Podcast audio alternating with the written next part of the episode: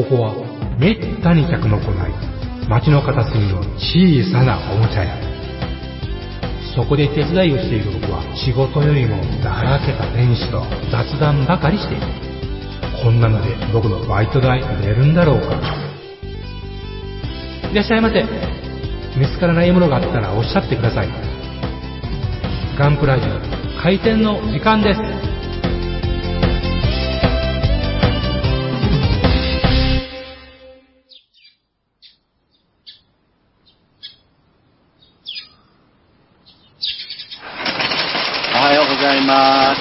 おはようございます。はい、ガンプラジオ、今日も開店でございますが、はい。はい、皆様いかがお過ごしですか？いらっしゃいませ、いらっしゃいませ。元気だな。変なテンションよまよさんはいかがですか？寒いですね。あ、やっぱ寒いか。ですよね。まあねもうあっという間に冬になっちゃいましたね。あそう思いますね。結構やっぱ、山口県の方が多分あったかいですけどね、皆さんよりは。うん多分ね。だけどまあ、かなり来てますね。うん。名古屋も、日中はね、日が出てくると、まあ暖かくはなるんですけども、うんうんうんうんまあ、それでも、ねもう、空気の匂いが冬ですわね。もうこれ上がってる頃12月ですからね、そりゃ。ああ、そうですね。いや、でも、いよいよ師走10 11月の頭までは、本当あ暑かったですもんね。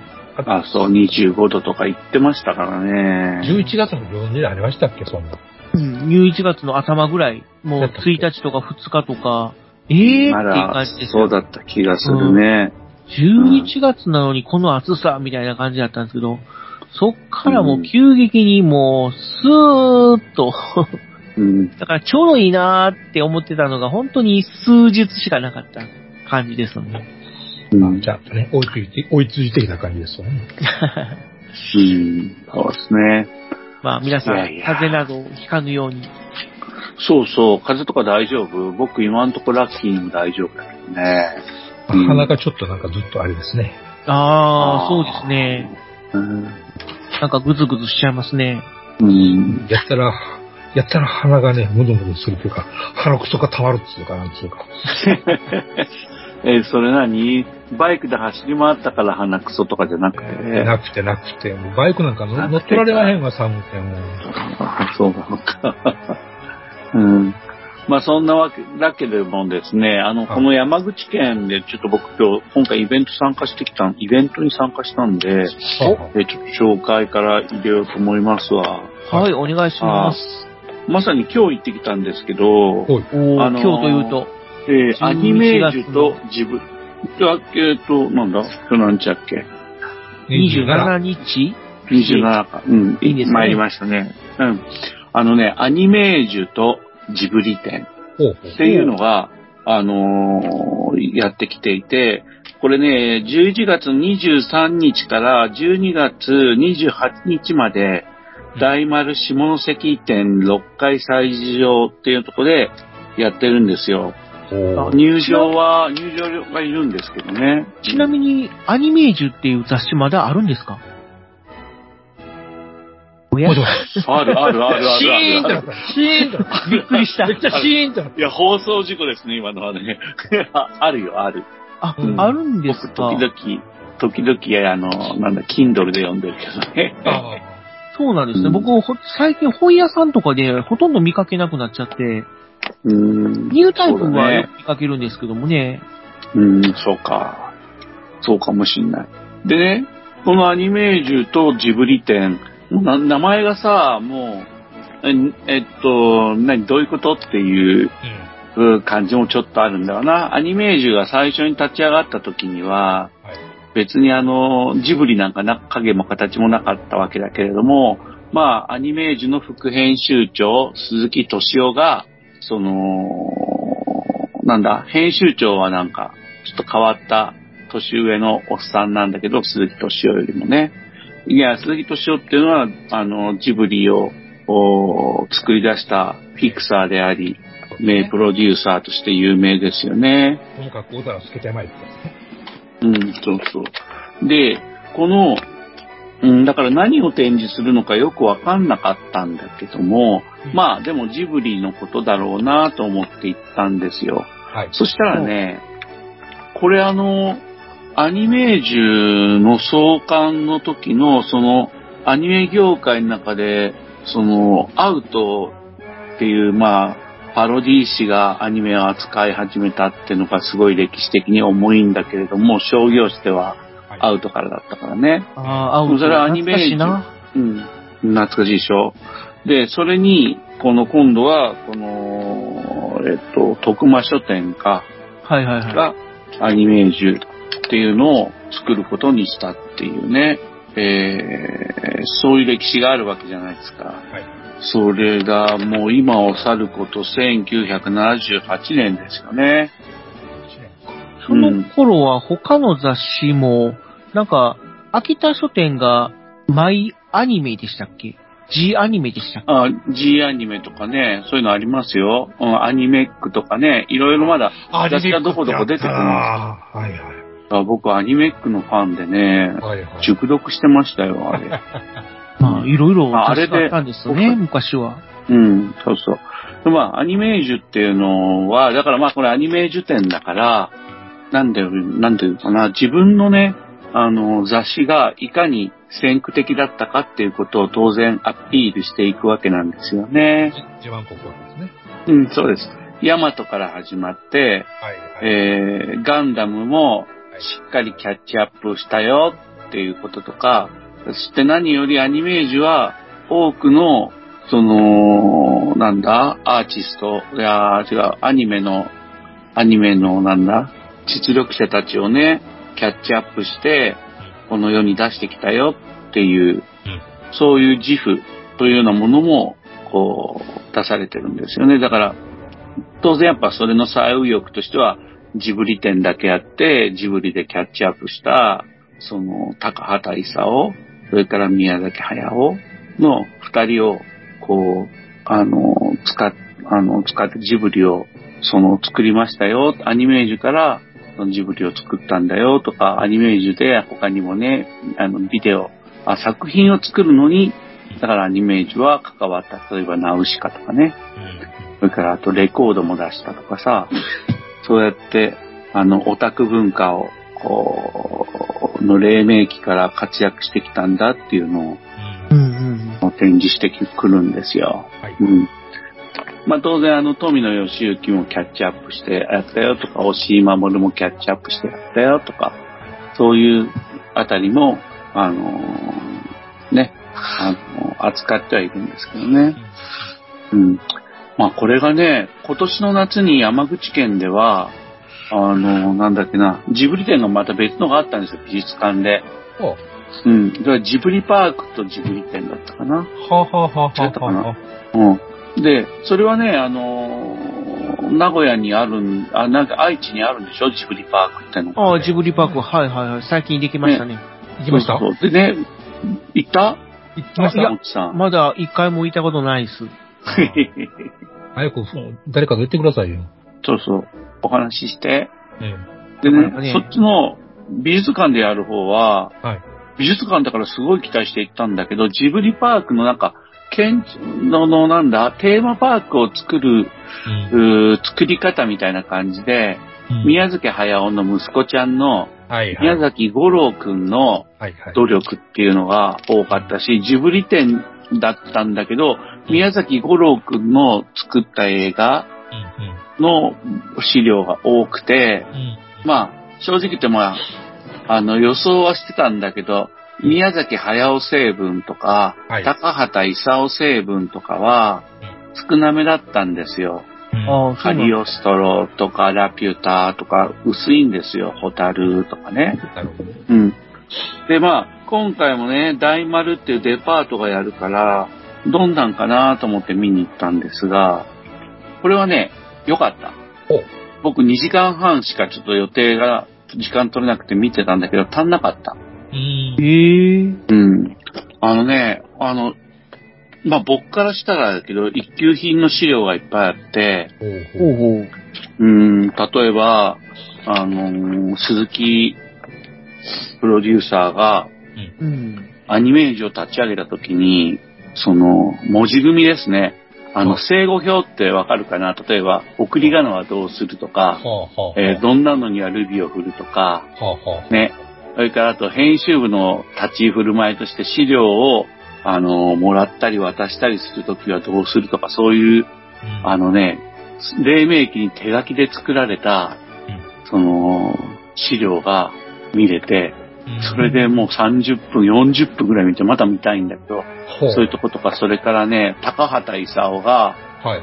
あの、風の谷のナウシカをプロデュースするときに、ほう。動画マンは誰を手に入れて、えー原画マンは誰を手に入れて、えーてどういううーコンセプトで作品作りをするかっていうのをルーズリーフに書いてるんですよ、手書きで。うん。それを見て、やっぱ、あ金金田以降だっけ？わ、井の一番に入ってるなとかね。なるほどね。うん。それであれはないなと、あの、後に弟子と称される安野さんは、どこにも影も形もないんですよ。そのね。その頃はね。ああ。もうそういうのなんかもう吸い付けられ、手書き資料とかがあって、吸い付けられるように見ちゃったりとかね。うんまあもちろん、オフィシャルないろんな資料もあって、例えば僕見たいなと思って多分あると思ったんだけど、1979年11月号に、カリオストロの城の表紙だったんですよね。はい。アニメージュが。うんこれは、フィアット500うん、フロントガラスは割れたのにルパンが運転して、それで次元が、シモノフ対戦車銃をはいはい。持って、あのー、天井からこう乗り出してて、はいはい。えー、深くステアリングを取って傾いてる車両から落ち葉がダーって吹いてるっていうね。これあの、劇中にはない場面なんだけど、そうですね。うん、でもね、僕これ、この、この表紙大好きだったんだよね。自分買ったんだけど、この雑誌ね。ほうルパンがハンドルにしがみついてギターの歯むき出しにしてる絵じゃないですか。そうそうよ見かけ笑ってるやつねはいはい。うん、そうそう。あれの、セル画があったわ。ほー。うん。綺麗な印刷物もあるけど、セル画もあった。ほー。セルなんだ。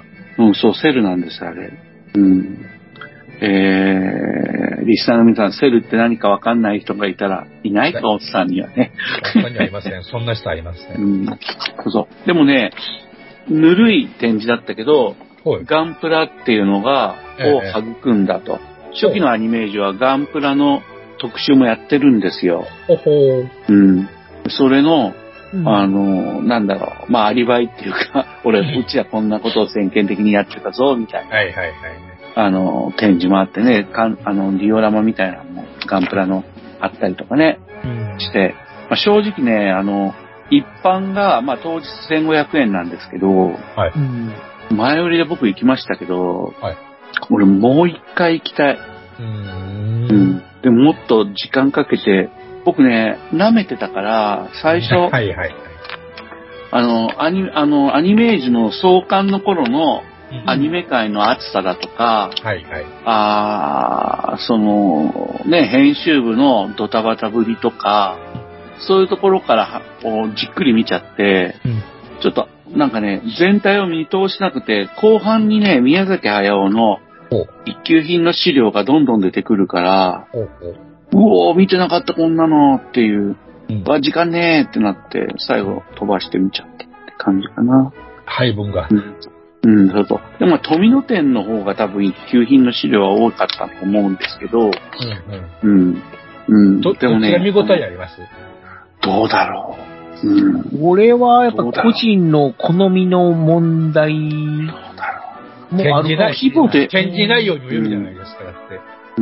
僕のね、でもね、僕やっぱね、あの、アニメージュっていうのは本当初期の頃買ってたので、なんかね、そうね、思い入れられるもの、うん。富野義行店は、あのーアニメックで読んでた資料とかテキストも多くあったんですよ。うん。うん。で、アニメージュで読んでた資料がアニメージュ店には当然あるわけで、えうん。まあね、互角だね。あ、まあ、それぐらいの、まあ、充実、充実度はあるいうことですね。うん、そうそう。ただね、富野さんのうんのたうち回ってる感じっていうのはすごい富野店の方が良かったですよ。宮崎駿がのたうち回ってる感じはまだちょっとしかわかんないです。うんなるほど。うん、やっぱ、やっぱ、巨匠になった後の宮崎駿を基準にして、あのー展示を構成してるって感じはある。だから宮崎駿が、例えば、アニ、あの、アニメーターの、うーん待遇改善のために、ね、ストライキなどね、労働組合組織、組合活動の、なんだ、革命の最先端をうん言ってたとかいうのはないよね。なるほど。うん。うんそういう部分はない。うん。まあ、あくまで、その、企業が発信の展示と、富野展というのはどっちかっていうと、あれ、学芸員発信なんですよね、元は。うんそうです。そうそう、そういうこと。そまさにおっしゃる通り。そういう違いがそのイーメージです。ジかね。うん。そのイメージがある。うんうん。うん、ただね、なんかね、僕ね、やっぱ、また今度、ハッシュタグ、ガンプラジオで、はい。撮影可能な区域にあったところを挙げるけれど、当時の編集部のデスクを再現した ディオラマとかね、えう。うん。ん。で、その編集部の横に写真が部屋って貼ってあるけど、え若きの推しとか宮崎とか、ね、そういう大建物の写真がといっぱいあってね、あなるほど、ね。あ、なるほど。大塚さんのが軍用車両を運転してる写真とか、それ生写真なんですよ。はいはいはいはい。うん、まあもう感動したりね。それから当時のオタク部屋はいはいはい。をまた再現して、皆さんわかるかな？直しからポスター貼ってたりやつね。そうそう、ポスター貼っててさ、それで、あのね、フォーカスが1980年頃だから、マクロスはあるし、それからあとレーザーディスク、はいはい、はい。ミニコンポ、はいはいはい。で、ブラウン管テレビ、当然。カセットデッキ、ビデオデッキ？そうそうそう、ビデオデッキ、ビデオデッキ、えー、それから、出来の悪いレジンの複製品のフィギュア、外歴。うん、瓦礫、解像度の低いね。それからあれもありましたよ。あの、ゼネラルプロダクツの、ジェットビートルの、あの、ヒートプレスで作ってバる、バキュームフォームを切ってる。あバキュームフォームね。そうそう。うん、そういうのの箱が置いてあるオタク部屋が再現されたりとか、なるほどね。うん。まあ、そういうのも面白かったです。それ目奪われちゃって、後で資料見た方が良かった。だけど、だからもう一回行かなきゃって思ったのは、そういうのでも結構足止めされて、はいはい。それで、皆さんどうですかね？あの、美術館とかに行ったら、音声ガイドっていうのがある、最近はもうあるじゃないですか。ねえ、ああいうの借りるタイプ？皆さん。ああ、確かに最近その、ナレーションをする声優に来ることあるじゃないですか。あ、その通り、まさにその通り。そうそううんそれによって、ちょっとうかうかと気使うことはあるかもしれませんね。うん。だから普段はそうなんよ。僕もね、借りたの。あのね、やっぱね、その展示物を見るときの視点を与えてくれることがあるから、時間に余裕があると自分が判断したときは借りるようにしてるんですよ。650円するんですけどね。あそうですね。うん、それ借りて、それ聞いてみたら、え編集部の、あー名前、僕はちょっとよくわかんなかったけど、編集部の、ええ。アニメ業界で今も生き残ってる人、元編集部と、はい。のね、それから声優の島本すみが、ああのー喋ってる。要するにさ、ナウシカ役、あれがデビューに近いんじゃないかな。あ、うん。うん。えーくあ、でもクラリスだ。ククラリスをやってるんだよね。ううんん。さつきとメイの母親役とか、もののけ姫の時とかね。うん。その島本すみさんの声だったんだよね。はいはい。僕多分ガンプラジオで島本すみの名前を言うのは2回目だと思うんですけど、うん。僕はね、まあ、ファンなんですよ。はいはい。うん。うん、別に島本すみは歌ったりしないし、踊ったりしないし、アイドルともちょっと違うんだけども、うんうんだから今の声優とはちょっと違うんだけれども、まうん。でも、お姫様声なんだよね。うんあ、の、スター・ウォーズの吹き替えで、あの、レイヤー妃の石本すみやったんですよね。ああ、そうだね。うん、うんそれで、それでぐっと品良くなったって言われたもんですよ。そうそうそう、あの巨乳のね、あの女優さん、後でいろいろさ、なんかスキャンダルも撒き散らしてさ、それであっという間に劣化してね。えいやー、僕信じられんかったわ。あまあ、まあ、この間のやつらはなんとかシェイプアップしてやっと出てこれたらしいですからね。ああ、やばいよね。なんか、劣化とか言ったら失礼だけどうね。ん。なんかでも、追いさらばえたって言ったらいいの？まあ、誰かき、誰か気つけてる？僕、今の発言。まあでも、まあまあ生活習慣だとか何やかにあるんでしょうね。向こうの人は特に金持ちっていうのは。そう。そうでもさ、トム・クルーズはやればできるっていうかさ。あれはもう維持するのに、あれは、あれは維持か、あれは維持するのにもう半生かけて金かけてるでしょ。まあそうでしょう、きっとね。うん。で、塩本隅はまだ若々しい感じですよ、でも。こういうね声優さんがこういっちゃ不思議なもんだね。いつまでたっても変わらないように聞こえますからね。うん。あでもほら、この前、沢ラジオでさすがに悟空はやばいとか言ってたじゃん。ばあさんの声しか聞こえませんでしたからね、三田萌えの声が。うん。そうね そうだろうね。そう、まあ、異論はありません。うん。あの、ってな感じで。映画はいい映画だってぜひ見てください。はい そうだね。このアニメージュとジブリ展って、あのーなんだろう。あのね、僕は今日平日に行ったからなんだけど、男性は若い男の子が2、3人だけど、おばさまも結構多くて女性も多かったですね。うん。若い女性もいましたけど、やっぱり僕と同じぐらいの年の女性とかも結構いて、うんあ、なんか仲間だなと思った。うん。ちなみにそのね展覧会は巡業してくれるんですか？多分これ巡業ものだと思うよ。僕ちょっと調べてないですけど、ええ、し下関、え大丸下関店っていうのはまあ、普通のデパートだから、デパートの催事場で展示してるもので、ええ。どう見ても移動できそうだから、うん。うん、いろんなとこでやるんじゃないのかな。もうやってきたのかもしれないし。あ大丸ミュージアムみたいなね、ありますもんね、あっちこっち。うん、なるほどね。うん、とにかくまあ素晴らしかったですね。はい素晴らしかった。うんう。ん。まあ、まあ、懐かしが入ってるけど、テレビにしてもね、うん。それに応える。でもやっぱね、うん、だから僕は今いろんな人がいたって言ったじゃないですか。はい。でも、僕が一番歩きがのろかったです。ずーっと読んでて。うん。で、あの、その、音声ガイドを入り口で借りて、出口で返すわけなんだけど、返すときに、え？って二度見されました。あの、あの、番号1番を借りたんですよ。早く来たから。はいはいはいはい。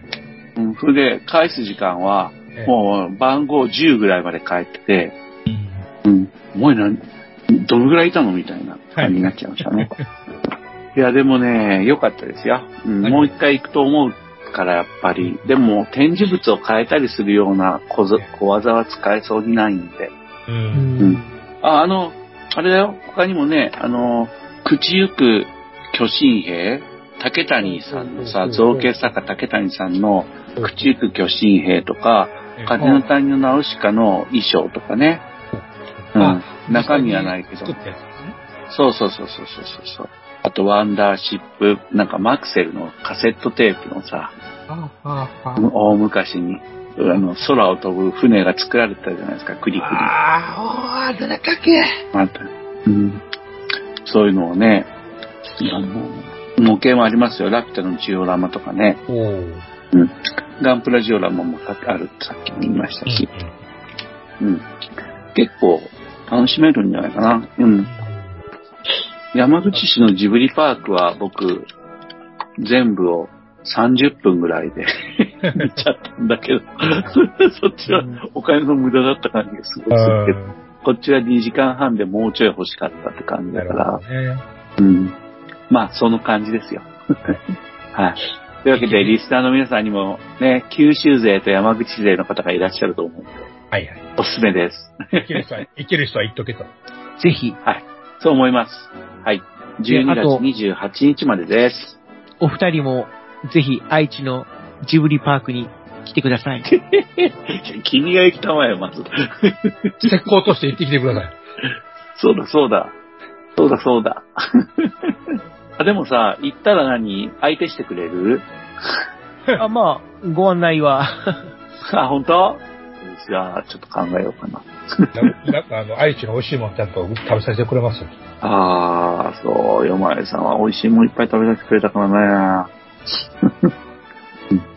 あのーちょっとまあ、あとちょっと宣伝なんですけど、あの、はいはいこの前、模型店青葉の展示会の宣伝、あの、ことを紹介したじゃないですか。あ、そうですでね。、青葉の、うん青葉の店主さんが、あの、ハッシュタグガンプラジオで語って宣伝してくれてるんだけども、僕も、あの、前回の放送の後にハッシュタグで、えー青葉模型店で、あの、ハッシュタグ、ガンプラジオと青葉模型店っていうのをつけて、はい。あの、紹介してるんで、はい。あの、見てください。結構面白い作品ばかりなので、あの、妖怪シリーズとか激推しなんで、あ、最近出ました。あと、小回りくんとか。はい。小回りくんとかね、あの、良かったですよ。うん。ガンプラジオというわけで、のまあ、うん、うん。CM 枠をちょっと増やします？どういうこと？あ、いや、今、前半と後半の間に、あの、ちょっとお茶買ってきますわって言って、CM 枠をまさに今から言じゃないですか。うとこだよね。うんうん。で、それをもう一つどこかに設けて、で、このガンプラジオに関係するというか、ちょっと興味のあるうん。ところの CM をちょっと作って流すみたいな。例えば。青葉模型店さんの CM とか、うん他のいや、そういうそれ、ちょっとぎ疑問なんだけど、僕、ほら、新参者だからいまいち分かってないんだけど、それはマニーが発影するんじゃないんですか？マニーが。あ、いや、別に他のサービスで作っちゃうとのころとかも、まあ一応、作ること自体は全然サービスで、まあ言ったら CM 風のジングルみたいな感じに思ってもらって、うん。で、まあ、その CM を作ること、CM を流すこと自体でお金を取るっていう感じじゃなくて、何かこう、ガンプラジオを応援してくださるとか、支援していただくとか、ああ、そういうんなんだ。まあそんな感じで、なんか、あ、バッすクアップしていただけると。。藤本さんとさ、僕、新参者だからあれだけどさ。いやいやいやいやという。ことは、あの、凝ったさ、あの CM の類っていうのはさ、はモッチさんが頑張って作ってるってこと？あ、まあそうですね。偉い。もっちさんはプロモは少ないけど、音声ファイルは作るんですよ。まあどっちかっていうと僕はそっちの方が得意と言いますか。ああ。じゃあ、誰か、あれですね、今の、つまり、あ、こういうことですね。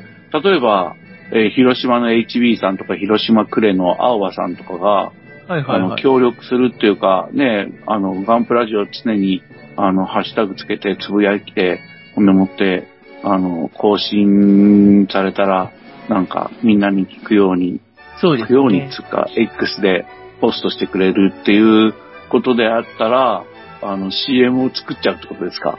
そうですね。あとは、例えばイベントするときに、こう協力していただけるとか、ああ、なるほど、ね。何かしらうん、こう協力体制が取れるのであれば全然、その辺はうんやりますよっていう。そうだね。心あれば水心ありと言うてな、みたいな話ですね。なので、今流してるロケットモデルズさんとかね、ウォルターソンズジャパンさんの CM とか、そういうのを聞いて、あ、こんな感じの CM を流してくれるんであれば、みたいな興味のある方は、なるほどね。確かに、僕もさ、よ、5年、6年、7年前ぐらいに、ガンプラジオで、下関で行われる中四国 AFV のはいはいはいはい。ね、あれ流はいしてもらったよね。やりましたね。CM というかね。ただ、あれは、なんていうのかもう、そのイベントの CM だったので、うんうん。もしそのイベントが終わってしまったらもう流せなくなっちゃったのでね、うん、わかるわかる。なのか、こう、継続して流せる、例えばそのイベントじゃなくて、もうこのままずっと続けて流せるような CM であれば、まあ、もちろんそのイベントでもいいんですけども、ただその新しいイベントをやるときにまた作っリ直すっていうんでしょうかね。まあ、うん変わりますからね。主催の日というわけで。リスナーの皆さん、あの、ご興味のあることは、えっと、ガンプラジオの、おにおめ、おメールというか、DM をいただければご協力できるのではないかと、もちさんが言っております。僕も昔やってもらったこともあるんで、またそうですね、検討したいと思いますので、なので、もし CM 枠を設けるんであれば、ある程度はやっぱりたまらないと、一つだけだとちょっと寂しいですからね。まあ、二つとか、三つ、最低二つぐらいかな。うん集まれば、うん、また枠ができると思いますので、また、よかったらう、ん。検討くださいというか、まあ、ババカの虎さんを通じていただいても結構ですんで。ええはい、わかりました。それじゃあお茶買ってきますね。景気のいい話を出したところで。はい。はい。行ってきます。はい、お願いします。お願いします。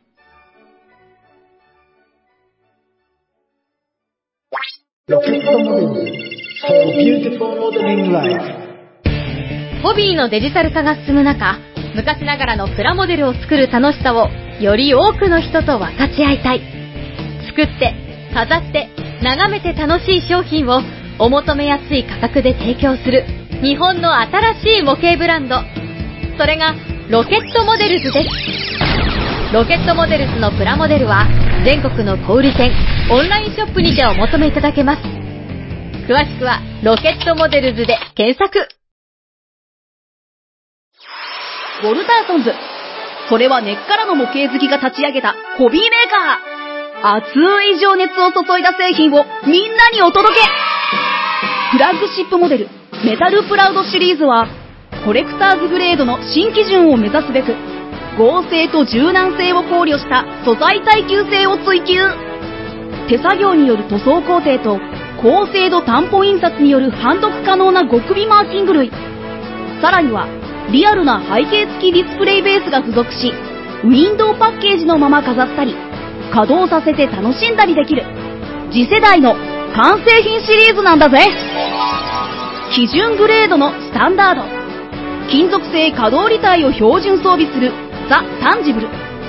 組み立て模型版。ザ・キットの3グレードが陸、海、空で展開中。お求めは全国のホビー取扱店、ネット通販店で。次世代基準の完成品模型をみんなで楽しもうぜ。プレゼンテッドバイウォルターソンズジャパン。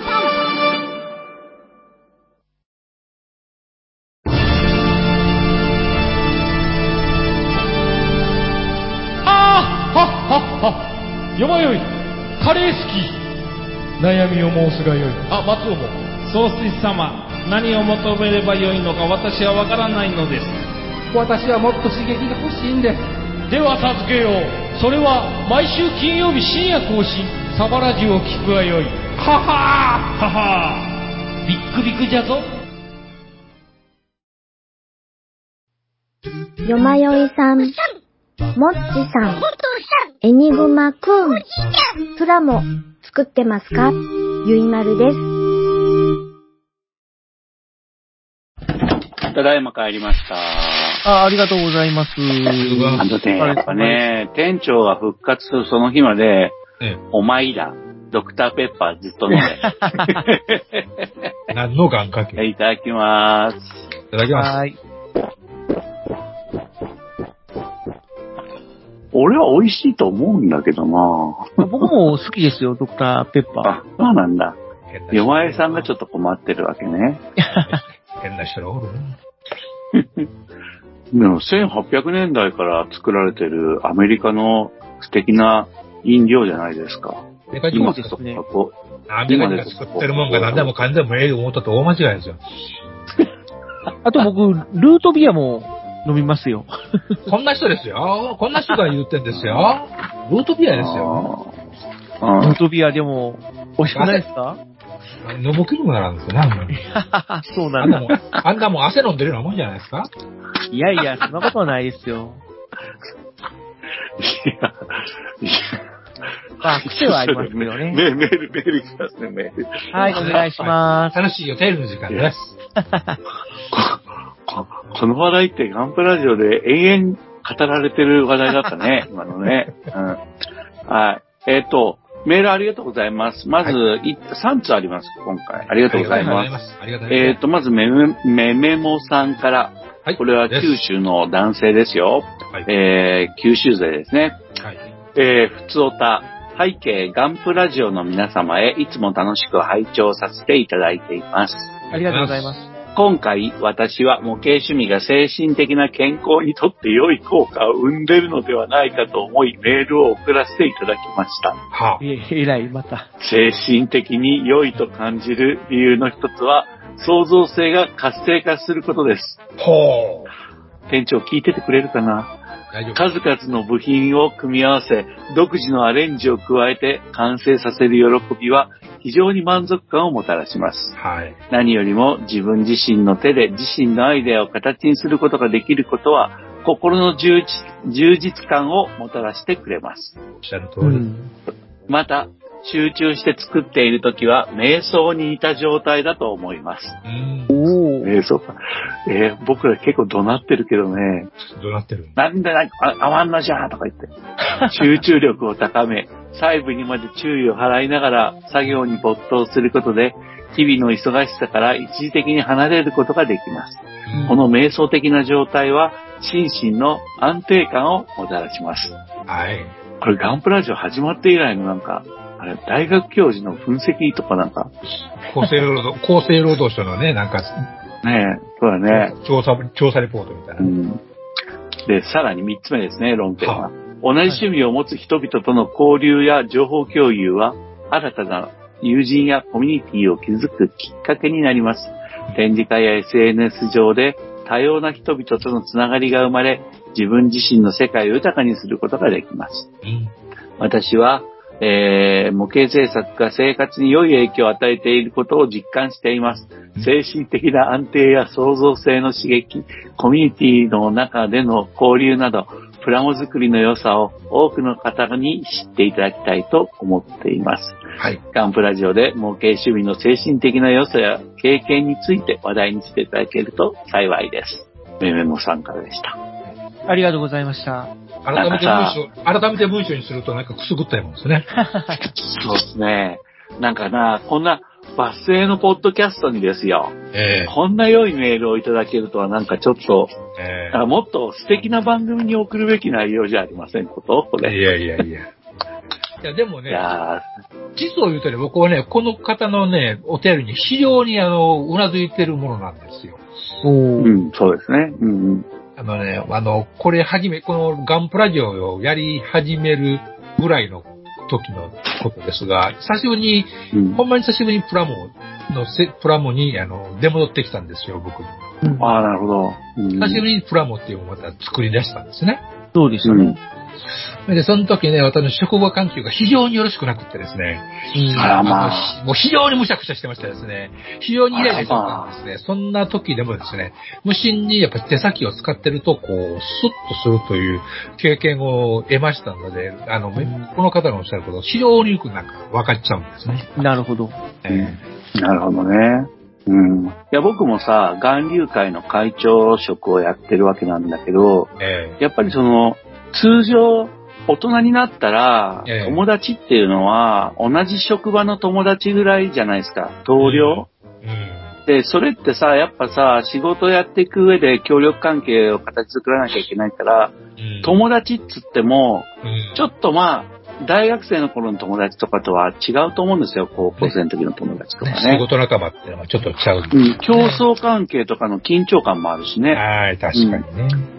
でもね、模型サークルできる友達っていうのは、え本当に歯医者さんとかどっかの社長さんとか、はいはい。花火師さんとか、えはい。えー、ね、運送業の人とか、はい。模型店の人とか、ね、ありとあやあらゆる、うん、友達ができて、つまり、なんだろうな、僕はね、僕は友達は、その、社会に出てから、社会に入ってからは、え。あんまり多くなかったと思うんだけども、えうん。やっぱサークルを作ることによって、えすごいいろんな交わるはずのない人とうん友達になれるっていうことが、その、まあ、めめもくんの言う、うん自分自身の世界を豊かにっていうことにつながってると思うね。うん。これはもちさんもそうでしょ、ポッドキャスト始めてこんなに、あの、人付き合いが増えたんやってのあるでしょ？まあ、そうですね。基本的に僕コミュ障なので。あんまりえうんちょっと人とのええコミュニケーションは得意ではないんですけども、ええただ、こう、なんていうのかな、やっぱり同じ趣味。持ってる人たちと交流ができるっていうのは、うんなんか楽しいなーって思うときはありますね。ヒーローショーもありますもんね。なんたって、なんて言ったってヒーローショーってのもありますもんね。そうそれのプロデューサーなんだ。だよね全。体的にそうですね。出てるしね何かこう、皆さんと何か一緒になんかイベントやったりとか、コラボやったりとかっていうのは、うん。やっぱり楽しいですね。うん、学生やったらね、ねそういう機会がある時はあるでしょうが、社会人だったらまあそんなんないですもんね。ふうん。あみんなでね。なんかするってなかなかね、お楽しみのためになんかするってことはなかなかないですもんね。そうですね。うんまあ一方でね、ちょっと、もうちょっと話しちゃうけど、あの、友達がいっぱいできるって言ったけれども、うん。それは事実なんですが、模型作りって一人ぼっちでやるものでもあるじゃないですか。まあ基本的にはね。うん。で、まあ、ゾーンに入って、スッキリしたりとか、心が安定したり、お前さんさっきの話みたいな感じで、ええ。あるけども、一方ではなんかね、自分に閉じこもって、なんか、うん。めめむくんの言ってることとちょっと違うかもしれないんだけど、一人で閉じこもって、自分だけの段取りで、その、作業、あの、完成までの道のりを作り上げて、誰にも邪魔されずにええ。やっていくっていうところが僕は、精神、心の充実感をもたらしてくれるところがあると思ってるんだよね。山奥で仏,、仏像を掘るがごとしですか？あ、そうそう、そんな感じ、こんそんな感じ、そうそう。うん。で、それでゾーンに入るっていうかな。なるほどね。なるほどねう。ん。まあ、集中できるって言ったらいいっすよね。全く心のことだけに集中できる。それが一番の、なんか精神安定につながる気もしますよ。そうですね。あ、多分そうなんだと思う。うん。なんか呼吸法を整えてヨガをするとか、そういうのでもいいのかな。まあ人それぞれね、道道はあるんでしょうが。うん。いやー、これ、僕ね、この話題はね、えめむむくんの話題は、まあえ、1時間ぐらい話せると思うんだよね。え。まあう。そうですよ。いやいやいや そんなに時間それまずいのえで、次の メールに行かないとまずいんで。うんそれはバカなめむむくんさんこれ面白い。うん、それは次回のバカの虎講演会ので、まあ、お願いするとして。いや、そんな、ススピってますよ、とか言ってさ、スピリチュアルな話とか始めちゃうよ、僕。うん、安、安し、安しますからね。ええまあ、どこかでトークイベントをやるとか。そうですね。これを買えばあなたも、みたいなやつでね。ちょっとね、それはちょっと怪しい壺、いや、でも壺を売る人とかも、うん。言いそうなことはやっぱ書いてあるんだよ、これ。うん。だから、これ、これで、これで安ればあなたも、みたいな。そうそうそう。瞑想にいた状態とかね。いや、ありがとうございました。よくあの、尊敬してます。はい。いい内容だと思いあまりがとうございます。す。はい。二つ目行きましょうか、二つ目ね。は。いきますね。はい。はい、ミスター吉川さんからいただきました。毎度です。うんえー、関東にお住まいの男性の方です。はい。メッセージ。ガンプラジオの皆様、毎度どうも、ヒゲの吉川です。毎度です。前です。今日は月曜日ですが、収録始まってますか？このメールは間に合ってますか？お聞きの、お聞きの通りです。さてさて、最近、セリカのマスキングで苦戦しておりますが、先日、YouTube を見ていたら、あプロのカーモデラーさんも、ウレタンクリアをマステに持っていかれるという失敗をされていました。ウレタンクリアは、剥がれるのはよほどのことだと思うのですが、見たとこ、普通のマステを使用しているようでした。いやー恐ろしい。お二人はマスキングの失敗や、リカバーの、リカバーリカバーの苦労話などございますでしょうか？うんあと、私が持っているプラモで最も古い、カッコ、入手時期が、のものは、16分の1のトヨタ 2000GT です。うん。作るつもりはありますが、古いキットなので、手間暇がかかるのが分かっており、怖くて手が出せません。ではでは、今後の配信も楽しみにしております。とありがとうございます。いうことです。はいありがとうございました。これはね、あの、ミスター吉川さんの失敗のうんツイートも実はあって、ハッシュタグガンプラジオでそれを見ることができるんですけれども、うんあのー僕ね、あのーこの、まあデカールを貼って、そこにマスキングを貼るとデカールが剥がれるっていうことはよくある。普通によくあるですよね。うん。これはちょっと対処のしようがなくて、テープの粘着力を落として貼るとかをしますよね。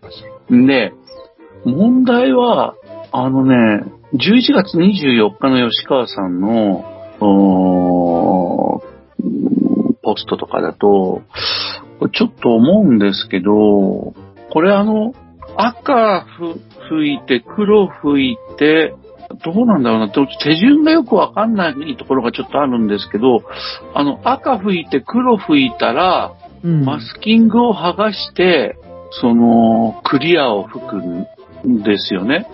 なのに、なんかね、クリアを厚吹きするのでマステを剥がす際にマステについたクリアと一緒に持っていかれたって感じってあるんだけど、これって、クリアを吹いた後にマステを剥がすっていうところの手順がまずいんじゃないかなって思うんだな。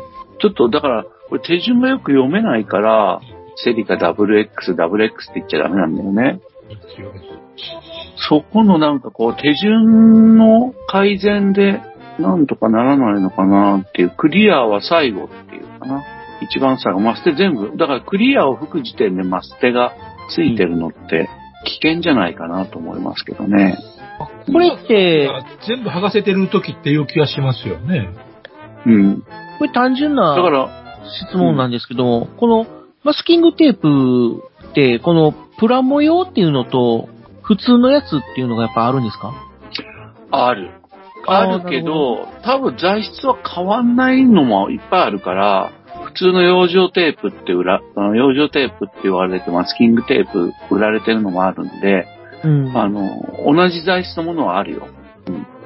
なんか見たただねとこう、普通のマスキング、マステを使っているようでした。いや、恐ろしいって書いてあるんで、いや、そんなに普通のマステを使うのが恐ろしいことなのかなっていううん。素朴な疑問なんですけど。あの、模型用のマステの方が高品質だって思うことも多いんですよ。あーのなるほど水分を吸って、うんあの、糊がねちゃねちゃするのも昔はあったんだよね。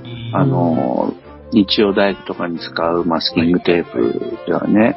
最近はそういうのさ、あの、マステブームが起こったから、そんなブームがあそるんなのは、あったじゃん。あったじゃん。いや、私ちょっとわかんない。喜んで買ってたじゃん。NHK のニュースで見てましたよ。ノートとかを可愛くデコってうん、それを、あの、インスタにアップするとか、ちょっと流行ってたじゃないですか。その頃とかも流行ってたんですよ。ううんんへー。品質がすごい良くなったんですよね、その頃ね。かわい、かわいらしい柄がついたりしてね。うん、そうそう。まあ、ああいうのはね、模型で使うと、あの、マスクには使えるんだけど、剥がすときに、可愛い柄が印刷してあるやつは、表面でから塗料がポロポロ落ちるんですよね。だから汚れちゃって。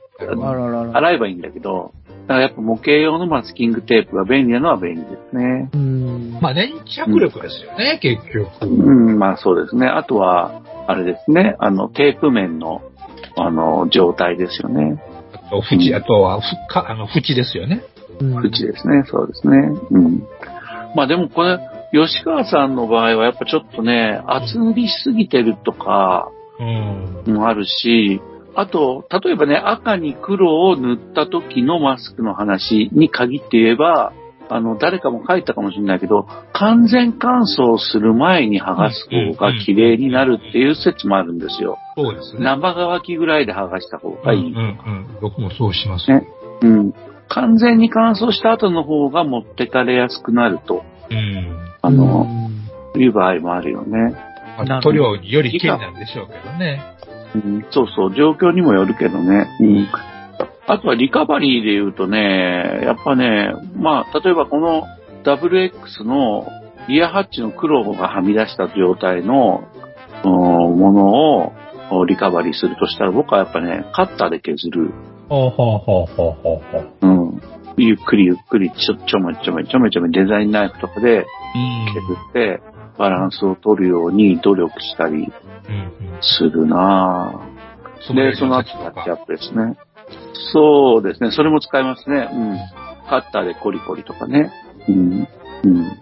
で、特に結なんかタッチアップですね。うんう。ん。苦労した経験みたいなのはないんですか？いや、めっちゃありますよ、それは。いや、それはめっちゃありますよ。例えばね、今、今週、あの、よまえさんからプレゼントされたワズロシアの車ですね。う、うん、ロシアの車、パンクス。43分の1の車ですけど、それのウィンドウパーツの周りに黒のゴムがついてるから、ウィンドウをマスキングして、えー、0.1ミリとか2ミリぐらいの縁を塗装して、はい塗り分けて、そしたら塗料がポロポロ落ちて、ああのあ、りゃりゃ。かあの、プラに乗り乗り切らないっていうのかな。ん。あうん、それはね、貼り付けた後にボディに目立つところを筆塗りで調整ですね。うん。あの、吉川さんの言ってるみたいに、やっぱマスキングはあれも数限りなく失敗してますから。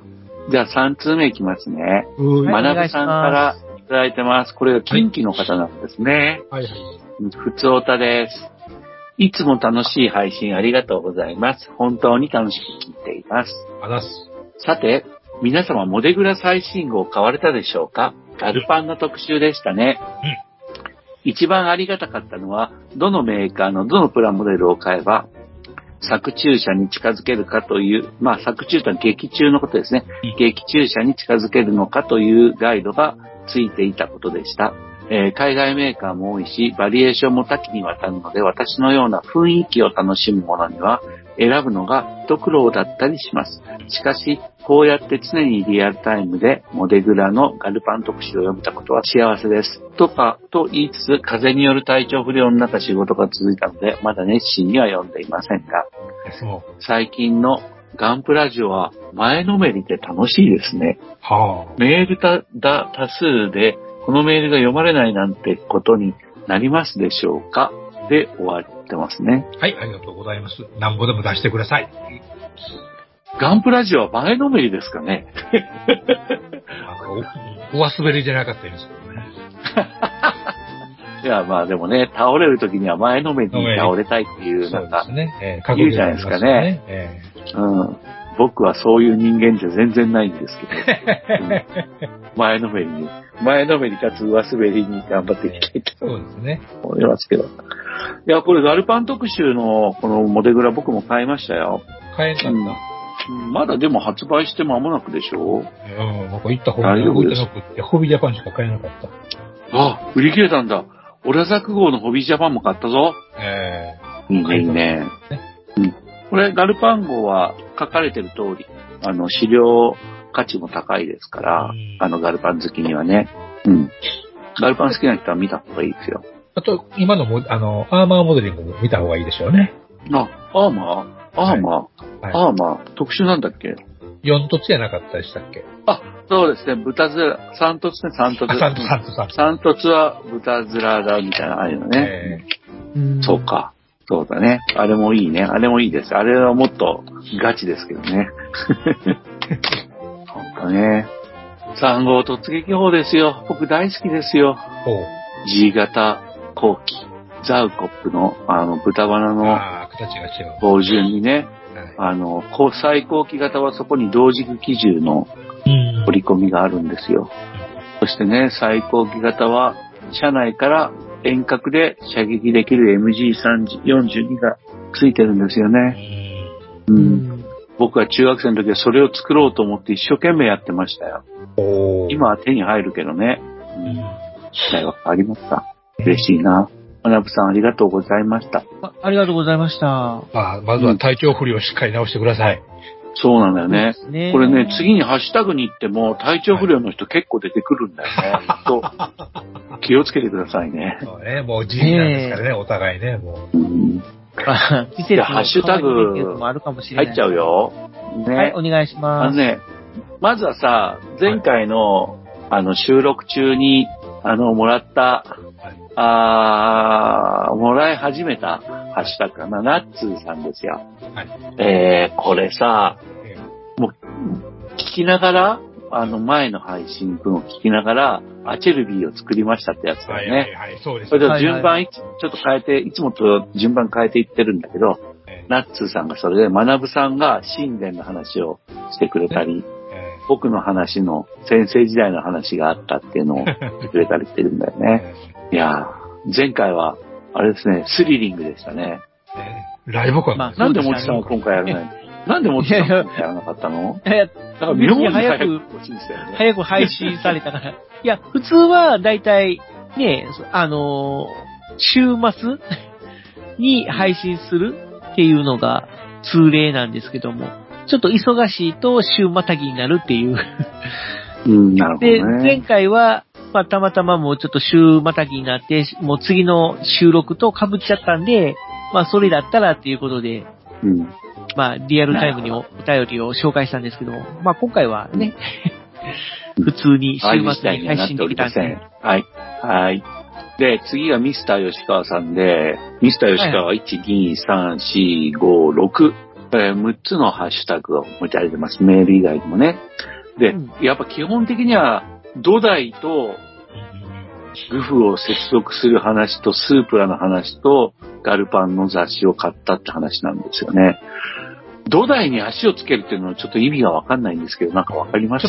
この人言ってちょっと何言ってるか分かんないって言われますね、まさにね。そうですね。ちょっと、ちょっと何言ってるかわかんないけど、今後、今後生温かく見つめたいと思いますがね。えーこの土台に物合いがついちゃってるから、もう期待しかないですね。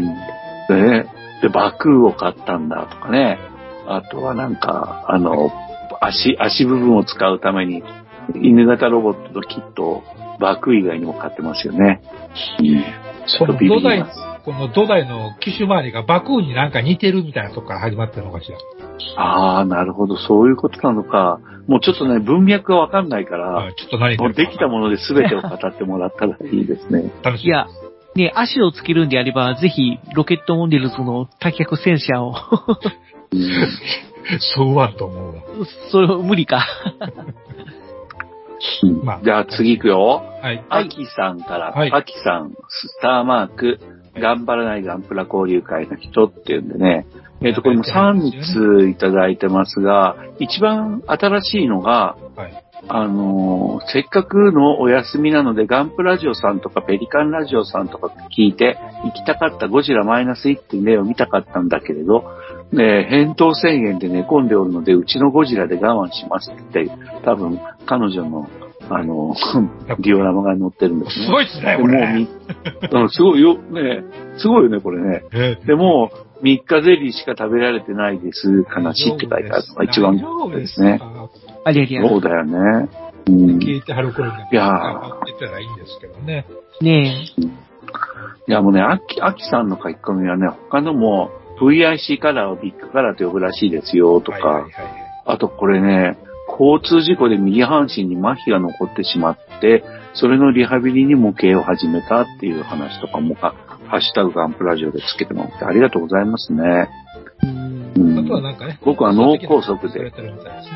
あ、そうね。その、ガンプラ交流会、ガンプラ好きさん交流会とかね、やってらっしゃるみたいですね。キャノンボールとか見てたりですね。僕も右半身に麻痺が残ってますので、そうなん頑張りましょそうなんですか。う。うん。まあ、残ってるよ。ちょっとね。見て、見てわからない。あ、それはね、ほら、何リハビリ？クララが立ったみたいな。あ そうそう。もう、もう健康みたいなもんですよ。うんじゃあ次行きますね。ーはい。はい。あのね、これ、巻貝さんはいはいはい。方が、で、これがね、ピンセットの研ぎ方、ええおまあね、なんかね。PDF ファイルにしてくれてますよ、つって、はいはいくだ。さって、これが昆虫標本の世界の方のピンセットの手入れの仕方というか研ぎ出し方です。で、このピンセットの研ぎ方っていうのは、ええあのー前回の配信かな？ですね。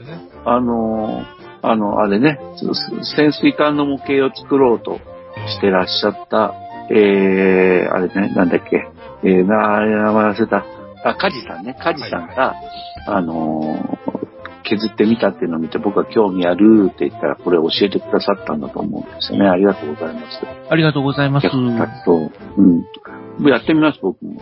やっぱね、ピンセットとかニッパーとか今、床に落としたら折れたり曲がったりしちゃうからさ、うんそうなの。ニッパーは諦めるけど、ピンセットはね、ちょっと曲がったら削りたいとは本当に思うんで、はい。役に立つと思いますよ、これは。皆さんがね、ご覧いただければね。えー、次がクレームちょっと系の、、いいですか？はい。せっかくなんで、ちょっと、まあ、宣伝と言いますか、まあ、今、お便りくださった巻貝さんも、ポッドキャストをされてまして、そえー、ソナエトロンという番組を、トリフィードさんという女性の方と二人ですごいな。配信されてますので、はい。よかったら、聞いてみてください。オールドどんな。内容なの？オールド SF ファントリー。どういう内容？まあ、本当に雑談みたいなもう、一回、もう一回タイトルを教えてください。全部カタカナでソナエトロン備えトロという番組ですね。ン ?SF なのか。トリフィードさんなんだから、それは、あの、オールド SF ドファンでしょうな。勇ましいチビノっていうふうに書いてる、はるぐらいだからそうなんでしょうな。そうですね。その女性の方も結構な博学の方なので、え非常に興味深い話を。ー、なるほど。よし、山井さん、殴り込みましょう、殴り込みましょう。ええ？えよし、よし、行けありがとうございました。ありがとうございました、巻貝さん。次は、クレモ系青葉店長のぼさんが。はい。えっ、と、ガンプラジオの紹介をしてくださってます。はいえー、クレモ系青葉の展示会を紹介していただきました。と皆さん聞いてみてください。えー、模型好きが楽しめる内容でとても面白いですよって。ほんまのことばっかり言ってからには。ありがとうございます。いや、これ、お客さんいっぱいあって、で、この、このつぶやきを、あの、たくさんの人がまた、ね、いいねしてるみたいな感じ。そうですね。20にもリツイートって最大級ちゃいます？そうですよね。うん。ありがとうございます、本当ありがとうございます。青葉さんとは今後も仲良くしたいと、したいや、違う、仲良く違うな。僕、お客として行きたいと思ってますんで、よろしくお願いします。分かってるなと。正解だ。分かってる。いや、そういう脅しじゃないか。はい。次がね、ハリーさんです。はい。えーっとね、ビッグカラーを買われましたよっていう、うん買ったよっていうの。で、あのー完全無臭で塗料の伸びも数滴でかなり濡れて、感覚的にストレスなく塗れる感じがとても良くて、すごく塗りやすかったですっていうのと、あとはそれでディオラマ作ってるよっていうのがありますね。うん。あのね、このハリーさんので分かったんだけど、ビッグカラーがはい何がいいのかって言ったら、やっぱね、この感覚的にストレスなく塗れる感じ。僕もこれなんですよ。僕もこれだと思う。うん。あのー多分ファレホも似たような感じだと思うんですけど、うん、ファレホよりよく混ざるし、うん。うん。あの、なんかね、シタデルはね、キャップの出来がいまいちだから、はいはいはい。なんかね、キャップ開けて塗料を取り出すのにやっぱワンストレスとかあるんで、おそれよりはビッグカラーの方が、うん。なんか直線的に塗るっていう快楽に直線的にアクセスできる感じがして、すごくやっぱいいですね。僕これが好き。うん。あと、あの、僕の 30mm の作品をガン、ハッシュタグガンプラジオで上げてるけれども、はい。うん結構ね、あの、VIC カラー筆塗りした上から、はい。アルコールをぶっかけたり、はいタミヤの水性塗料をぶっかけたり、えー、油絵の具でこすったりしたんですけど、はい。ビッグカラーの塗膜は、あんまり、あんまりか、まあ、全然わかんなかったです。動かなかったです。うんシタデルはやわ、やわくなるんですけど、はい。はい。うん。アルコールで洗ったりしたらね。うん。でも、それがなかったから、結構自分の中では評価が高まってますね。利便性高い。そうですね。うん。とにかく気持ちいいとこだけ取り出して作業できるから、筆塗りはいいと思いますよ。うんと。うん次がですね、はいクロポンさんです。ありがとうございます。えーっと、これはあれだね。東雲海カラーを買うときに、レジでこの色で何塗りますって聞かれたけど、とりあえずノープランで買ったわって話ですね。デカールも塗料もとりあえず買う。ハンナの姉ちゃんが、の写真が入ってる塗料瓶っていうのはなかなかすごいもんがありますね。すごいですね。まあでも、篠目海ちゃんが表紙の、えうん雑誌プレイボーイとかも普通に買いますから、あうん、だからまあ、ああ、でも模型店ではやっぱ、ちょっとあれかな。まあ僕はこういうのを買うときには、アマゾンですね。え。育児なしうん、そうですよ。あだから、ニュータイプとかもえ恥ずかしい時ありますから、え。えそしたらアマゾンですね。え。育児なし。えー、もうお互い50歳超えてるんですよ。あそれはそれとしてですよ。えいやいや、分別のある大人としてですよ。え。ええ。うん、ないです。はい。ちじゃあなみに、次行きますねその、篠宮海さんの 塗料っていうのは、そ、この青色以外にもあるんですか？ないんじゃないかな、まだあ、。ないんだ。じゃあ、このうん、篠宮ブルーっていうやつしかないんですね？多分。あワンって書いてるから、まあなんかあるのか他に出るあー次は出ると思いますけどね。うん篠宮レッドとか、篠宮グリーンとか、なんか戦隊ものみたいになってる。かもしれないですね。まあ、この色合い何に使うんかって言われたら僕はガンプラに普通に使いますけどね。まあ、綺麗な色はいくらあっても困りませんもんね。うん、そうそう。そうだね。あとはね、ブリティッシュのね、ライトウェイトスポオープンカーに積みたいとかも思うけどね。ん、うん。なるほど。じゃあ次はゾエゾエさんで、あ、クロポンさんじゃない、あゾエゾエさんです。はい。ありがとうございます。あの、スコープドッグを組んでるよっていう話ですね。ああ、そうですね、はい。でもね、C 面処理っていうバンダイの特有の面取りを消してるから大変だっていう話なんですうね。ーん。いやー、チーズスコープドッグ流行ってますね、やっぱり。書いてる人は書いてるんですなううん、ん。本当ですね。次に参りましょう。はい。ありがとうございました。青巻主任様です。はい、ありがとうございます。1、2、3、4、5、6、7、7通いただいてると思いますね。ありがとうございます。うーん。うーん。うーんまあ、あの、ほら、うんモーターヘッドをうん。作ってるわけですけど、これね、一番古い書き込みのセリアに行って話題の2ミリ幅サテンリボンを購入。ロール系素材のところにありました。これでカーモデルのシートベルトに困らないなんかすごい気になりました。確かに、お役立ち情報。うん。あとはね、隠蔽力テストの話題もあって、うんあ、の、プラパテの話題とかもあるんだけどね。うん。よまえさんはプラパテ使います？本当ね、最近、まあ最近は作ってないけど、最近でも作る、使うときはもうあれですね、瞬着にあの、うん。粉混ぜるやつ、うん、あれいい SSP か。ええあれ使うことが増えました。うん僕もあれが一番多いですね。うん。普通の瞬着そのまま使うと硬いからよいらいらんとこまで削ってしまうんですよね。うん、そうですね。私の時では。うん。僕もね、あの、隙間になったら、プラ板を差し込んではい、瞬着で固定とかの感じですかね。えパテは使いたくないんだけど、でも、疲れてる時は思わず使っちゃうんだよな。僕はね、えなんかね、変なの。時。うん、そうそう。あ、もういいや、パテで、つって。シーナのゲーム、たまには吸ってみたいし、ってことで。あ、そうそう、えーそれもあると思う、きっと。うん。はい。じゃあ次ですよ。ララーンさんですよ。あありがとうございえーガます。ンプラジオで話題になったビッグカラーを八王子で買った。次にも店があるようだからそっちを見に行ってみようかなっていうおー。の。まあビッグカラー流行ってますよ。ねえ。皆さんでも多分ビッグカラーって広めましょね、うん。ビッグカラーってね、筐体が130色なんですよ。だから普通に仕入れたら130色しかないんですよ。だからまだ小規模なんですよ、言うたら。だからララーンさんね、厚木と八王子で多分ある色同じですから、はい。あの、近いところに行けばいいんじゃないかなと思います。130色です。うんあの、あの、なんだ、メーカーが準備してる塗料棚は、まあそれに特色って言ってセット塗料が3本セットか4本セットの塗料があるんで、それが欲しいとなったら、それ、あの、探しに行くのも価値があるかもしれませんね。うん。次行きますよ。はいジョージさんです。はい、ジョージさん。早速。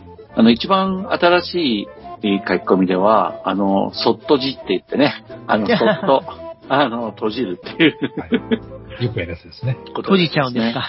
えうん。でも、ダーナ・オッシーが出てきたんですよね、ジョージさんの。えうんうんうんトラさん、僕もダーナ派です。つって過去作発掘してみたって。えで、割れてるのを修理してさ、うん。このダーナ・オッシーすごいよ。えうん。これ、どのくらいキットベースなのかなえちょっと、ちょっと、恐れを抱きました。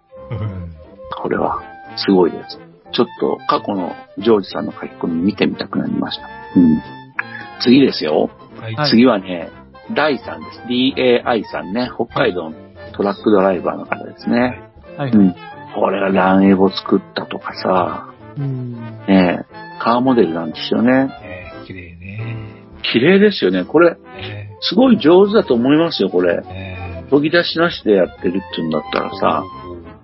あ、でも水研ぎをせずにってことはクリアは吹くのかなコンパウンドのみとは書いてある。ねうん。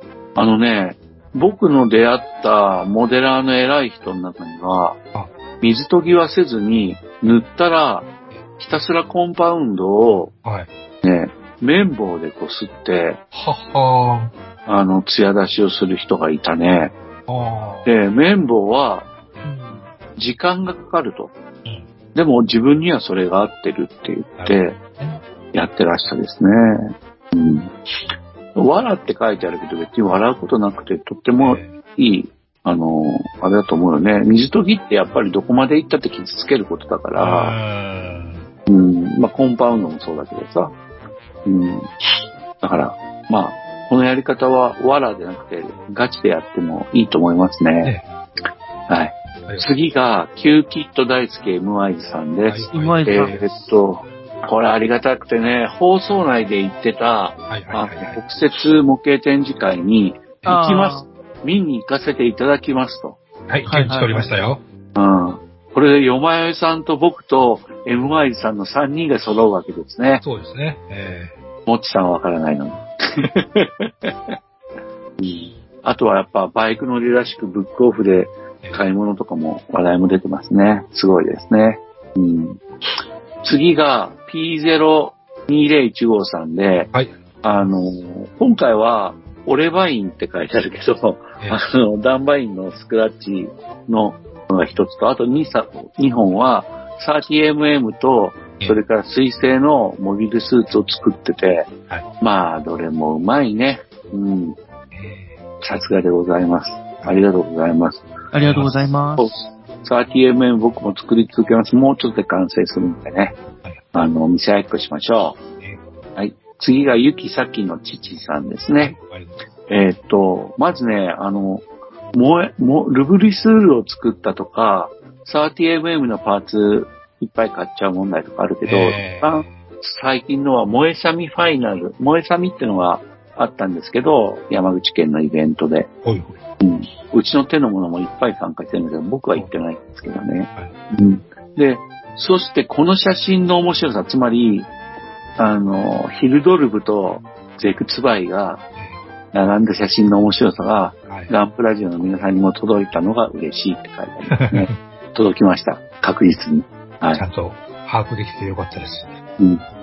ゼクツバイのね、人も山口県人なんで、工程をずっと見てたんだけど、本当の本当にスクラッチですよ。怖いわ。そろしかね。楽しい。常にすごいのを作る人だからね。あえうん。ーはい。じゃあ次がですね、ーはい。はい明石模型店から、えーっとね、ちょっとね、よくわかんない、文脈がわかんないのもあるんだけど、あ2本いただきました。はい。で、熊猫人間。ああ、これね。はいはいはいはい。うん。暗黒ブラックを塗るのかな。はい。で、これねまだまだこれからあれしてこれしてって。はい。これね、パンダ人間ってやつなんですよ。あ、こういうのがあるんですかプラモ、このプラ、えっ、とね、えっ、と、邪神ちゃんなんとかっていうアニメがありました。はい。それに出てくるプラモらしいんですが、あで、それが実際に商品化されまして、うんあ、。どんなキットかというと、前と後ろ張り合わせて終わりっていうキットなんですよ。2パーツしかない。ああ、で、なんて、あの、組み立ての醍醐味のないキットですの、みたいなこ、みたいなことを、あの、セリフで出てるっていう風な代物なんですあ半分ネタみたいな。っていうか、ネタのキットです。あ。それ原作にも出てくるんでしょうかね。らしいですよ。ええ漫画になんかそういうコマ、うん、コマがあったて、で、それええをアニメ化した際に再現して、で、さらにキット化みたいな？あんまりキットも作っちゃったっていう。前後晴れはして終わりっていう、何の醍醐味もないキットっていう。それはでも、塗装は前提のキットなんだよね、そのキット自体は。もちろん一色成形です。言うまでもなく。だもんね、だもんね。うんうん。あこれが塗る気なんだ、店店主さんは。えー、楽しみですね。うん。次がアポロさんです。ハッシュタグリストありがとうございます。あありがとうございます。いつもね、アポロさんはい、聞いてる中で、ガンプラジオも聞いてくださってて。うん、ありがたいよね。でもね、アポロさんね、ごひいきの、おポッドキャストには感想とかも書かれてるんで、全部書いてるわけじゃないんですよね。まあそうですね。うん。いつの日かガンプラジオの感想も、しかりでもいいので、書いてもらえると嬉しいなと思ってます。あ。と、やっぱりアポロさんいろんな番組をね、聞いて、ハッシュタグつけてて、で、その他の番組さんが、アポロさんのその、X のポストを見て、あ、他にこんなポッドキャストあるんですね。ちょっと私も聞いてみます、みたいな感じで、聞いてくださる時もあるみたいなので、ね、もしかしたらその他のポッドキャスターさんが、アポロさんのこのハッシュタグツイツイートというかポストを見て、あ、ガンプラジオって番組があるんだ、聞いてみよう、みたいな形でえ聞いてくださる方もいるかもしれないということで、ートップクラスに回数は重ねてますんで、はい。ねえ、非常にありがたいなと。ありがとうございます。一番と言えんところがあれですが。うんまあまあ、その辺は、はい。じゃあ、いつもありがとうございます、アポロさん。はいそれでは次は、竹玉さんです。はい。えっ、と、今回は、あの、カーモデルの話題が上がってて、ディノ 2A6G って言ったやつですね。うんさ綺麗な黄色。サーキットの紙ですね。そうですね。あの、これ僕作ったことあるんですよ。ほいほい。いいキットです。真っ黄色で塗りました。うんえー、僕は、えー、フィニッシャーズのピュアイエローで塗ったと思います。うんうん。まあ、これ安心して作れる両キットなんで、おすすめです。はい。うん。なんか、ちなみに、ちょっと小耳に挟んだんですけども、今うんやってる深夜アニメの、なんだっけ、MF ゴーストはいはい。ああ、今っ、ていう最作新回を見品ましたよ。がえー、その、サーキットの狼っぽいっていううん話をちらっと聞いたんですけど、ないな。あ、やっぱり僕はないな。違うんですかね。人によるんですかね。なんかそういう。いやいや、話をちょっと聞サーキットいたんですけどの狼みたいな行動で暴走するっていうところは共通してますけあど。なるほど。そういうことか。うん。でもあの、サーキットの狼みたいな、えい、ママよみたいな、ママよって突っ込むようなうん、そういう、なんだろう、暴走族に毛が生えてないぐらいの感じの、あーセリフはないですよ。うん。サーキットの狼っていうのに行動を走るんですか？サーキットの狼って言うけど、行動を走ることもあれば、サーキット走ることもああ。ちゃんとサーキットも走ってるんですね。う ん走ってますね。うん。えちなみに実写版サーキットの紙は最後に走るだけですね。あれ、あれ、ひどい映画だよね。俺ようん、人は俺よって、狼と呼ぶ、いうね、あの、島正人の歌を耐えきれたら勝ちですわ。面白い、面白いは面白いね。当時のなんかこう、文化は、風風俗が楽しいですよね。そうそう、風俗めっちゃ楽しいよね、あれね。えーもう楽しいわ。うん。今絶対作れんほんわ。とね。うん。そうそうそう、ロータスヨーロッパはあんな道の悪いとこで走らせないでとか思 って、ハラハラしちゃって、俺。ターボつけりゃ何でも速くなると思ったら大間違いやぞっていうね。うん、そうそうそう。もうみんなポン付けターボね、ほんと。小学生の頃あれ見てターボってやっぱすごいや、無なもんですよね。ああ、はいそうそう、はいよまやさんのタターボ車話の話をちょっとしましょうよ。しますんか？うん。だから答えは言わないけど、ええええあの、よまやさんのターボ車話が前回、前々前回にありまして、はい。え君ー。ヒントは、ドイツのはい。RR でターボでしたよね。そうですね。ええーで、えー絶賛一通、あの、ご回答いただきまして、えー、アイスさん。ありがとうございます。はい、ありがとうござはいい、ます。ありがとうございました。はい。はい。えーせあの、アイスさんは、ポルシェの中の一台であろうとはい想像されましたが、はいはいはい。まあまあまあ。せ、合ってますか？違ってますか？あの、アイスさんの中で私は、あの、プロシェが似合うナイスガイだということで、心の中に留めといてください。はい。ということで、皆さん絶賛まだ募集中ですので、千、千人ですから。実質ポルシェターボみたいなもんですわ。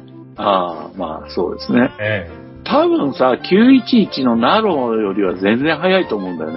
なことはないでしょ。いや、多分911ナロータイプのはい。旧型ポルシェよりは早いよ、絶対。えー排気量倍、倍ぐらいちゃうんじゃないですか？ああ、だけど、だけど、出来が違うと思うんだ、メーカーのいやね。、どうかな。100キロぐらいまでは速いかもしれんけど、そこからスカーン行かれますよ。あ、あ、それはそうかもね。うんそう、それはそうかも。でもそれって、日本の国内で100キロ以上出していい道なんかありますか？ないですよ、そんな。あるわけないじゃないですか。冗談じゃないですよ。ねえ、ない、ないでしょ？今まで出したことないのに、そんな。うんだから911には勝ちますよ。そうか。あ、古い911には。実質、実質911以上いうことで一つよろしくお願いします。一つよろしくお願いします。ええはい弓は、弓の、えー弓は弓のままで。はい。えーと、竹玉さんもう一つあって、ファレホの筆塗りもやってらっしゃいましたね。うん。さて次行きますよ。はい。次がはいお願いしますフォ、フォル、フォルテさんなのかな？はい。これ多分初めて、ですかね。偽書博 9A11 でコンポーズマルチプラットフォーム本を配布。技術関係のポッドキャストをやってらっしゃる方ですね。これが、ハッシュタグガンプラジオで387回拝聴。これは正確に読みますね。久しぶりに聞いたけど、ガンプラの話ほぼしてない、わら。映画とミリタリー系のプラモの話が多かった。かっこ、今回たまたまかどうかは不明。かっこ閉じ。全然ついていけない内容だったので、ほんと好きなプラモについて会話してるんだなぁという感じ。ダンバインのプラモは最近の話題だったかなという。はいありがとうございます。ありがとうございます。という。いや率直なごー、意見でございます。久しぶりに聞いてくださったそうで、ね。なんか前からこの話しかしてない気するんですけどね。うーん。あの、まあ、ガンプラの話をほぼしてない件については、ガンプラジオっていうね、あのうん、だからガンプラの話を全くしてない回があります。たくさん。相当。うんあと、ガンプラのふりをしてダンバインの話とか、えあの、ボトムズの話とか、30mm の話をしてることもあります。多々あります。相当。はい。ガンプっていうのはね、愚か者とかね、そういう。バカ者とかそういう、そういうことです。おまぬけそういうことですそういそうういう意味で。ですので、はい。だからそういうラジオなんです、ね。そうなんです。ガンプなラジオで。そういうことです。まあ、たまたまガンプラというね、名前に似商てるといますけど。世間、世間にはそういうものがあるということは聞いたことあるんですが。もううちは違いますよと。ええだから、アルファベット表記もね、え G, U, M, P でまあ R, ガン A, プ I, O なんですよね。はい。そういうことですので、えそこのとこ一つよろしくということで。プラモデル全般の話をいたしますので。はい。オタク話全般をします。わかります。リスナーさん、わかります、わかります。あのね、僕も最初の頃、ガンプラジオ聞き始めた頃の言い訳を聞いて、なんか、結構萎えた覚えがあります。はいはいはいはい。なへた。うん。あ、だから。何言い訳から始まってんだよ、この野郎みたいなね。そうそうそうそうそうそう。ただ僕は、はいガンプラの話だけじゃない方が、好都合だったので、ええあの、僕は文句はありませんでした。ええ最初びっくりしたけどね。うんよく覚えてますよ。間口間口が広く浅くです。はい。いや、プラモデルなんてそういうもんだからね。ね。ええいいじゃん。じゃあ、もちさん、これはガンプラジオの言い訳についてはこれでいいですか？言い訳って。はい。はい。よろしくお願いします。はい。次がボアさんです。ボアさんは、あのーマイナスワンを2回見たっていう話題と、話題がメインですね。2通もらいました。で、4DX で見たら船酔いしそうだ。ん僕も3回目は 4DX で行こうかな思いますね、確かに。ああ、僕も3回目は 4DX で行こうかな。なんか濡れるのが嫌なんだよね。べっちょべちょじゃないから大丈夫ですよ。あと 4DX、海のシーンが多いですからね。うん。うん、そうそう。だからいいかもね。あと飛行機のとことね。うん。うん、なんかね、4DX ね、最初は楽しいけどね、ええ集中し始めるともう分かんなくなっちゃって。そうですね。うんあんまり気にならなくなりますもんね。あうんそうそうそう子供騙し感もあるんですがね。うん、まあそうだね。そうそう。シン・ゴジラをこれで見てね、めっちゃダメやったんですよ。まあまあまあまあ。ああ、シン・ゴジラはダメでしょうね。上映時間がちょっとそれしかなくて、シャーナ市に行ったら、なんかもう邪魔やな思って、あの、ミサイル、うんヘリ、対戦ヘリで、あの、ミサイル撃つところで、うんもしくはプシュプシュプシュって動きよして、うるさいわ思いましたからね。それはちょっと、何の効果があるねん、これ。ま あそうだね。ね。会議室ばっかしの映画にあれはないやろね。それはないね。でも、マイナスワンは面白いかもね。これは面白そうですね。良さそう。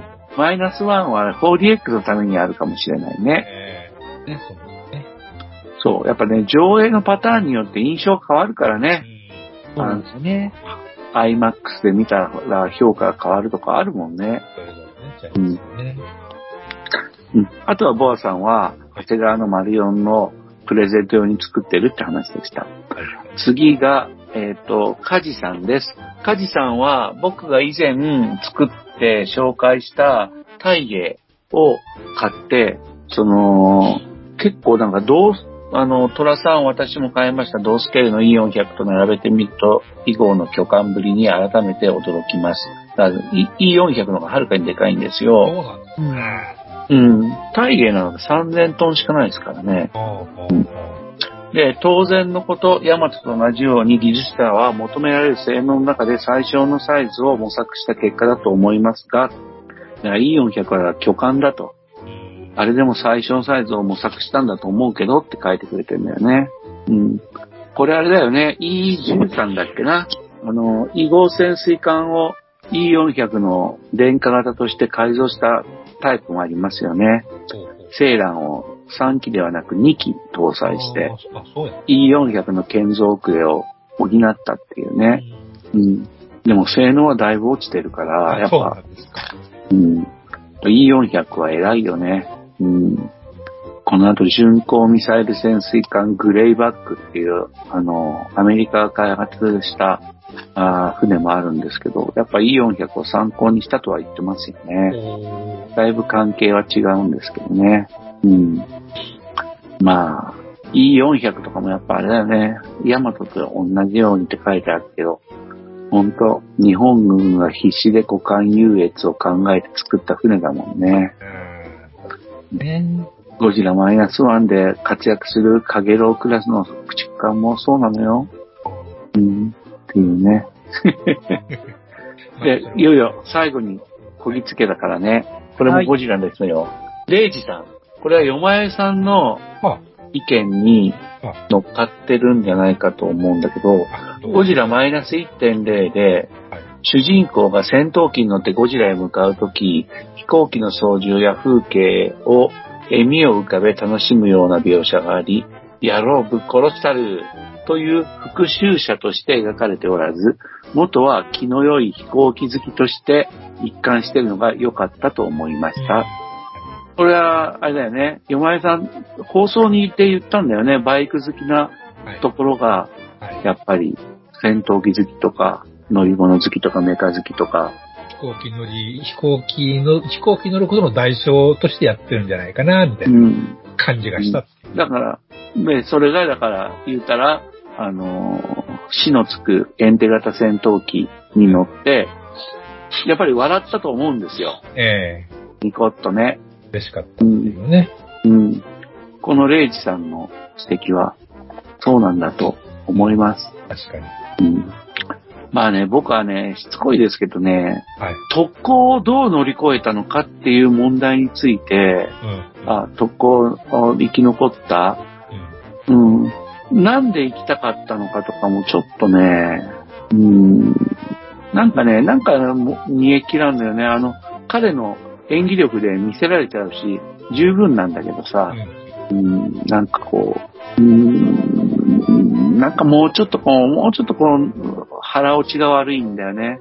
えーっと、ほ特攻に行ったことがですか？いや、そうじゃなくて、特攻をはい。やめたんじゃん、まずね。うん。で、島でええゴジラと遭遇して、うん。ええっ、と、冷戦に乗って機銃操作をすることがまだできなかったんだよね。ーはい、はい。うん、で、その後、昇進ブレイクハートでえ日本に戻ってきたら親も死んでいて、はいでもそこで女の子を二人拾って、あ言い方が悪いか。あの、年頃の女の子一人とはい。赤子を一人拾って、はい。で、2年間ぐらい一緒に生きるって話だよね。そうですね。うん。なんかね、そこでその、まあ、例えば、女の子をめとらなかった件とかね。はい。うん。あと、どこで、な本当になし崩しに暮らすようになったええええまあね。だけに見えたりとか、えあと一回、女の子とはい男の子で、はい。あの廃屋の中で、はい。僕こ怖いんだよとか助けてよとか、そういうこと言いながら、ええね、抱きしめようとするけど拒絶されてぶん投げられて、そうですね。あの、賢者タイムを迎えるっていう。あ。ああいうところが全部、なんか差もありそうなうん描写だし、その後彼がどういうことをするかもそうだけど、なんか差もありそうな描写だけど、え彼がどういう風に心が変化していってるのかとかが、まあ見えなかったと思うんだよね。えうん。ただまあ脱出装置を使ったこととか、なんだろうな。いろいろ断片的に彼の思いっていうのがわかることはあるんだけど、一人の青年の成長端として見ると、うん、ちょっと言語、言語というかせ、あのなんだろう、僕らに伝えてくるためのうん。何か仕掛けが不足してると思うんだよね。うん。まあ、そこは型通りなんじゃない、型通りということでいいんじゃないですかね。うん、まあそうだね、そうだうね。ん。なんか期待しすぎなんじゃないかなともちょっと思う。い思一度は、一度は俺は生きてええんやろうかと思い続けてきたのが、うんなしく、なし崩しにやっぱし、あの、手近にあるシェアスがあるわけやし、この頃守っていくのも立派な生き方やと思い、思っていた矢先にやっぱりゴジラがうん、ゴジラが現れて、あの、その希望もま、なくなったと思ってたから、もうやっぱしそれはもう死んでいくしかないんやっていうふうに思ったんだけどっていうところですね。な、うん。逆にその、何やろ、僕はあの、整備兵の人間が、その、ありをつけたとうん。うんいそうねうところに、結局、何やろ、死んでこい、お前も戦って死ねって言うのであれば、結局、自分たちが意味嫌ってた上官と変わらんことをすることになるわけじゃないですか、それは。うん。そうだね。うん。だからそれはもう意地でもつけたっていう気がするんですよね。いかにそいつが嫌、あの、嫌なや、嫌なやつというか、あの、ゆ、もう許しがたいと思ってたやつであっても、でもそれと、それと同じことしたら結局向こう側に自分たちも行ってしまうっていう。感覚があったんじゃとは思ったんですよ。うん。あれ、僕はね、ゴジラ、冒頭部分で、はい。まあ、初めてその、大戸島の空港にはい。降り立った時はい。で、まあ、前の言う、その、異常箇所、調べてみたけど、異常はないと。えで、何が言いたいんですかって言った時に、え。うん。でも俺は、そういう生き方もありだと思うぜ、みたいな。まあ、後で言うことを言ったじゃないですか。理解はちょ、ちょ、ちょ、ちょ、ちょ、ちょっと待って、ちょっと待って。それ言ったのは、ええ。あの、新、死のつくエンテ型戦闘機の整備として、片足痛めてる、あの人が言ったの？あの、一人でやさぐれてる主人公、その後深海がポコポコ浮かび出す大戸島の、えー大戸島っていうのは僕の名前に非常に近いんですけど、あの、その、その水辺で、後ろから一人整備兵がやってきて、ああ、そうかそうか。そういう言い方してもいいで、いいと思いますよって、あれ、あいつ、あれ、あいつさ、すごい重要なこと言ってて、すごいいいこと言うんだけど、うん。あれ、整備、整備で呼ばれる、あの、人とは違うよね。立花さんじゃなかったか。あ、僕ね、それがちょっとよくわかんなくて、すごいうん引っかかってんの。ただ、あでもの、違う気がする。逆光気味でよくわかりにくいんですよね。うん大戸島で、はあのー勤めてるあの整備兵たちは、そういう考えのもとでいるのかなっていう。いや、だからそれはそうだとリアルに透けてるやつ見ましたよ、それは。うーん。みんながみんなじゃないでしょ。ああ、そうか。そうか、その辺かかってるのかなとは思ったんですけど、まあ、あんまり、いや、それ、まあ、重要なシーン。ではないね。うん。うんあとね、やっぱ、だから、あの、某、ポッドキャスト番組でも語られてたんだけれども、やっぱあの、整備長がね、うん。もうちょっと、あそこの、あの、死のつく遠征型戦闘機に、その、装置を装着するときに、はいあの、あの、俺、俺はお前のことをまだ恨んでると。うんお前のせいで仲間が死んだから。うん特攻をやめたからじゃなくてね。うん仲間が死んだから。だから俺はお前が死んでも別にしょうがないと思ってるけど、でも、でも俺としては、あ、しょうがないとは思ってないか。だから、でも、これはつけといたと。うんこうやったら使えると。使うかどうかはお前が決めろってうん言って、特攻に送り出してうん、とかのが良かったんじゃないかなと思うんだよね。うーん。どうなんでしょうね。そういう言い方をすると、もしかしたらもう特攻をしてて死んでたかもしれない。うんでも生きることを彼が、だから僕は特攻の影から脱出して彼が生きることを惜しく選択して脱出したっていう話にしてほしかったんだよね。まあ、結果的にそうなってるけどね。う。うんん。で、その、でも、その、あの仲間を殺された、あのー整備長はね、なんだろう。どこであの人割り切ったの？は、覚悟があるから割り切ったの？とかなんかいろいろやっぱ引っかかるし、うんその覚悟を、なんかな、だから生きることを力強く、その、選び取って成長した。